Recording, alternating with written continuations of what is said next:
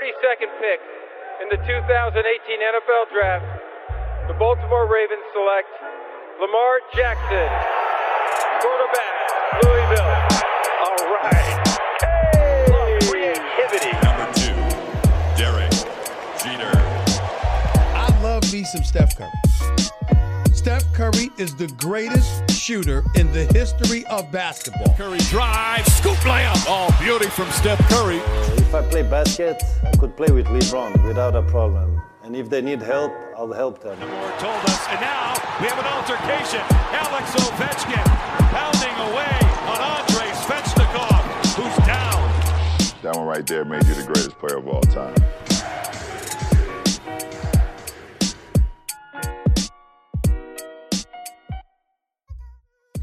Bonjour, bonsoir. La hype des previews NBA continue. Euh, hype Sports Media en partenariat avec Basket USA. On vous présente toutes les équipes concernées par la reprise de la saison NBA et c'est au tour des Charlotte Hornets de Michael Jordan et de James Borrego, sans oublier Mitch Kupak. On accueille euh, tout de suite la team qui va vous débriefer, vous analyser, vous amener tas d'informations euh, sur vos Hornets préférés. Euh, Il y en a un qui est à New York, journaliste pour Canal Afrique. Antoine Bancharel, salut Antoine. Salut Sylvain, salut à tous. Bon, Antoine, tu m'en voudras pas, la liste est longue hein, de, de rédaction dans laquelle tu, travailles. Voilà, je- j'en cite une, hein, si tu veux développer, il n'y a, pas de problème. Euh, du côté de San Francisco, euh, on est on est tôt le matin pour euh, pour pour lui. Il se réveille à chaque fois pour nous accompagner et c'est cool, c'est gentil à lui. Melvin Carsanti, la voix de Basket USA. Salut Mel. J'aime bien ce nouveau surnom, la voix de basket.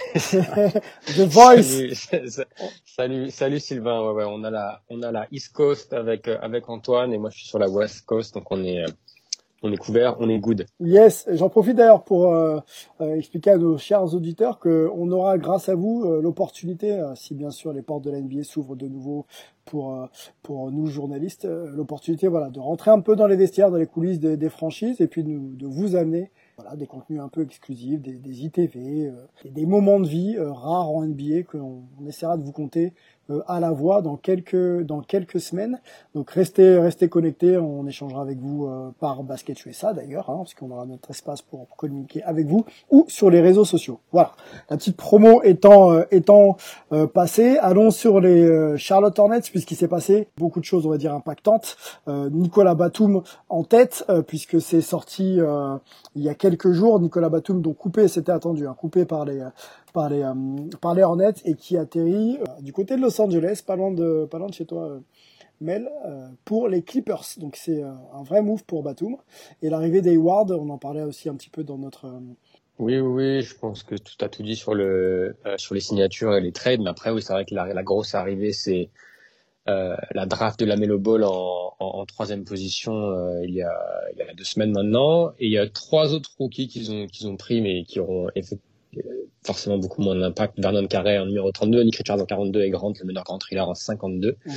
Euh, mais tous les yeux, tous les yeux vont vraiment être sur sur la Melo Ball euh, et sur bah, sa façon de qu'est-ce qu'est-ce qu'il va pouvoir nous faire en en NBA dans un dans un roster avec quand même pas mal de pas mal de, points d'interrogation pour moi. Ok, bah allons tout de suite sur la mélo. hein. Je pense que c'est la hype euh, du côté de Charlotte. Déjà, c'est euh, pied de nez un petit peu euh, au père Ball euh, et, Jordan. Donc Jordan a su mettre un petit peu les petites déclarations qu'on va pas commenter ici hein, du père Ball concernant Jordan. Jordan prend le joueur. Est-ce que c'est pour faire du ticketing? C'est une question que j'avais déjà posée dans un précédent podcast, mais on peut se la reposer. Ou est-ce que y a un vrai joueur et qu'on attend beaucoup de la Melo Ball euh, cette année euh, même Bah, je pense que la question du ticketing, elle va être, faudra la, sûrement la repousser à 2000, euh, c'est 2021 vrai. voire 2022 parce que là ils vont pas vendre ils vont pas vendre beaucoup de billets. Clair. Euh, mais après, oui, par contre, c'est clair que c'est un joueur qui est, euh, c'est un joueur qui va être, euh, qui, est, qui, est, qui, est, qui est excitant, qui est spectaculaire. Donc ça, c'est des, c'est des, c'est des joueurs qui font forcément vendre des billets. Après, si t'es spectaculaire, mais que ton équipe ne gagne, ne gagne pas grand chose, ça, ça va quand même être, euh, être difficile. Donc, à mon avis, je pense que la sélection de la Mélo en numéro 3 était, était purement sur du, sur du basket. Mhm. Il fallait un peu ce, ce, créateur, ce euh, meneur de, de, de très grande taille, euh, qui est plus que qu'un croqueur. Un peu, je pense que c'est les gens qui n'ont peut-être pas suivi le, le voient, le voient un peu comme ça. Et il y a, y a, y a forcément du vrai, mais il a, il a aussi euh, du potentiel pour être, pour être un super passeur, c'est un bon rebondeur. Euh, défensivement, il a les atouts physiques pour être un bon défenseur. À mhm. voir, à mon avis, ça va prendre quelques années avant de le voir, avant de le voir vraiment défendre. Mais, euh, mais c'est un choix qui est, c'est un choix qui est intéressant. D'autant plus qu'il y a quand même, euh, et pour moi c'est la grosse question sur ce roster, c'est quelle va être la rotation sur les postes 1 et 2, parce que tu as déjà Terry Rozier et euh, Devontae Graham qui a fait une super saison l'année dernière. Euh, donc est-ce que euh, le trio Jordan, Kupchak, Borrego donne tout de suite les clés de les clés de Charlotte à la Mélo et le mettre titulaire J'imagine que oui, mais du coup ça voudrait dire que tu as un, Rose, un Rosier, à, il me semble qu'il a 17 millions l'année euh, remplaçant. Rosier qui était un Rosier remplaçant, c'est pas un bon, c'est pas un bon Rosier, hein, j'ai l'impression hein, que le gars veut prendre des minutes. C'est pas un bon Rosier, surtout qu'il était, il était venu pour, euh, bah, pour être le, pour être le meneur titulaire dans, dans l'échange avec euh, avec Emma Walker la, la, saison dernière. Donc ça va être, euh, ça va être intéressant de voir comment comment la rotation va va se former du côté de du côté de Charlotte. Antoine, est-ce qu'il y a un problème déjà sur le poste 1 la Mélo bon, on pense qu'il va être titularisé, mais est-ce que il va pas y avoir un problème de gestion avec Rosier Gestion des égaux, j'en parle. Gestion des égaux. Hein. Complètement, parce que déjà que Rosier, même quand il était au Celtics, ça lui posait un petit problème. Euh, quand en plus maintenant il y a goûté euh, l'an dernier à être starter, euh, connaissais un petit peu le personnage pour l'avoir croisé dans les vestiaires. Je pense que c'est ton cas aussi, Melvin. Je le vois pas forcément réagir très bien à tout ça. Euh, maintenant, ça veut pas dire qu'il va pas faire le taf, mais au niveau de, de sa réaction personnelle, euh, je voilà, je, n'imagine pas des, de la très bonne réaction de ce côté-là, euh, surtout avec un Lamelo, Ball qui arrive, un joueur hypé, machin et tout. Ça sent pas très bon, franchement. Ok, ok, ok, ok. Restons sur la mélo et euh, c'est aussi la question centrale que je voulais aborder dans ce dans ce pod concernant les Hornets. Le recrutement d'Hayward, 4 ans à 120, 120 millions, donc c'est un recrutement de de franchise, hein, clairement, en tout cas c'est un salaire de franchise. Est-ce que euh, ça peut être suffisant pour clairement positionner Charlotte? Bah, je pense qu'ils seront, ils seront dans la, ils seront définitivement dans la course au, au play-in. Euh, je pense avec un peu ce qu'on disait, les, ça va être Orlando, Atlanta, eux, euh, Washington, peut-être les Bulls. Euh, je pense que tout, tout, tout, ce beau monde, ça va être dans la, un peu dans la course euh, ou espérer attraper soit la huitième place, soit la, soit la course au play-in. Est-ce que c'est suffisant à voir? Je pense que c'est encore une fois un peu tôt. Et c'est souvent le cas dans les équipes comme ça. Bon, un, c'est tôt. Deux, c'est beaucoup d'attaques, mais pas beaucoup de défense. Donc, est-ce que ce sera suffisant pour, euh, pour, pour accrocher les playoffs? Je sais pas. Euh, après, il va forcément avoir une sorte de période d'adaptation pour euh, que tout ce monde apprenne à jouer, euh, apprenne à jouer ensemble. Euh, avoir Eward en 3, c'est quand même, c'est quand même malgré son, son contrat, c'est quand même une sacrée upgrade sur le point de vue basket par rapport à ce que tu avais jusqu'à jusqu'à présent. Euh, il y a des joueurs qui sont, il y a des jeunes joueurs qui sont intéressants. Donc, euh, donc à voir. Je pense qu'ils vont être. Euh, je pense que ça va être une équipe assez sympa à avoir joué. Euh, maintenant, si c'est suffisant pour retrouver les playoffs, euh, c'est un peu tôt pour le dire. Antoine, est-ce que c'est pas lié à la santé de Gordon Hayward? On sait qu'il a été gravement blessé et longtemps blessé. On l'a pas vu vraiment encore à son meilleur niveau, à part sur quelques fulgurances. Est-ce que c'est pas clairement entre ses mains, tu vois, la, la saison des la saison des Hornets? Est-ce que c'est pas entre les mains de la santé de Gordon Hayward? Ouais, ça peut carrément être un baromètre. Hein. C'est vrai qu'on en a pas mal parlé de d'Hayward et de cette question de santé, de un peu le, risque qu'ils ont pris, etc. Euh, quand on avait fait le podcast sur la free agency. Euh, après, c'est vrai qu'il y a des noms quand même, quoi. Tu vois, euh, Lamelo Ball, Rozier, Graham, Monk, Hayward, Bridges, Washington, McDaniels, un peu moins Zeller, Bismack, Biombo. Mm. On se dit quand même là il y a, y a une il y a les jumeaux Martin aussi euh, quand, quand, on comme le mentionnait Melo quand, quand on enfin Mel pardon quand euh, je sais pas Melo parce que c'est ton c'est ton Twitter Melo ça passe hein Melo Mel Melvin Melvp euh, le gars est... Melo Melo Melo ça passe je, je, je dis d'ailleurs que on m'avait surnommé Melo avant Carmelo Anthony.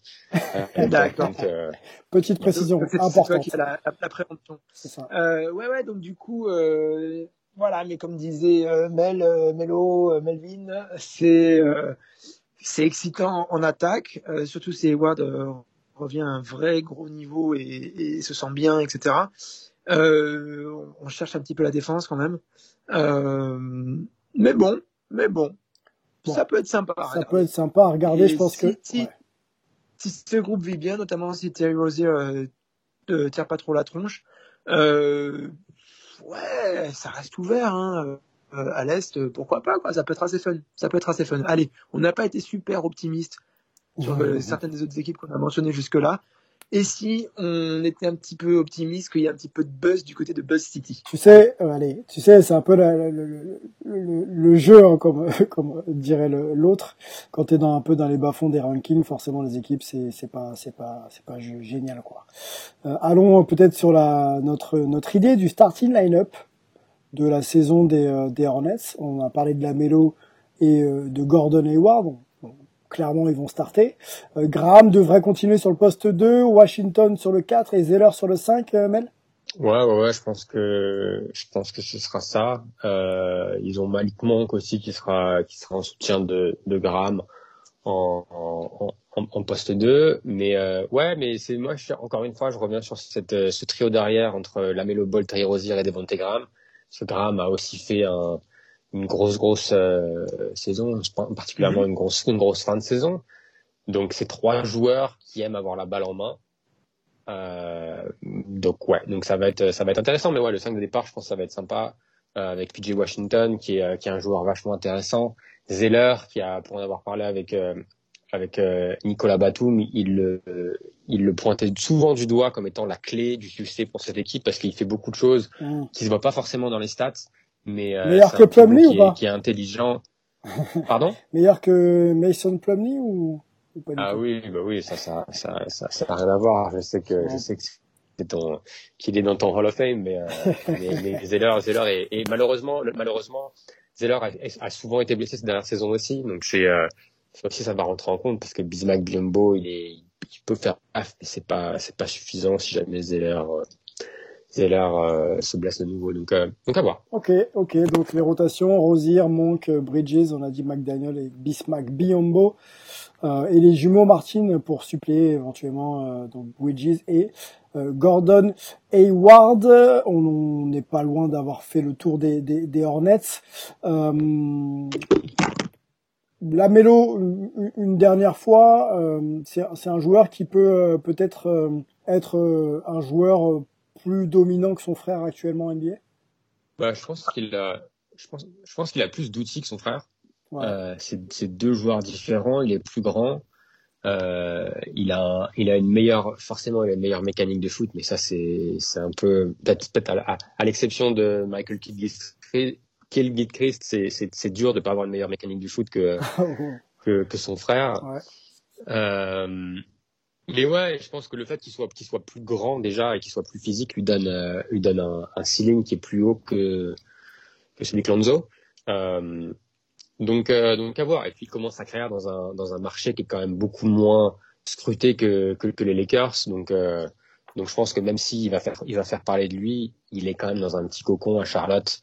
Et même si ça se passe pas super bien, il va pas non plus se faire descendre par par toute la presse euh, de Los Angeles et par toute la presse nationale. Donc, euh, ouais. donc je pense qu'il a ça pour lui. Disons, disons qu'effectivement son entrée en NBA est un peu plus euh, smoothie, on peut dire ça comme ça, que l'arrivée de, de son frère en NBA. Il y a moins de tapage autour de autour du père notamment, ça a l'air d'être un peu mieux géré cette histoire des balls, et tant mieux, on va pouvoir parler de jeu avec lui, parce que le gamin a du jeu.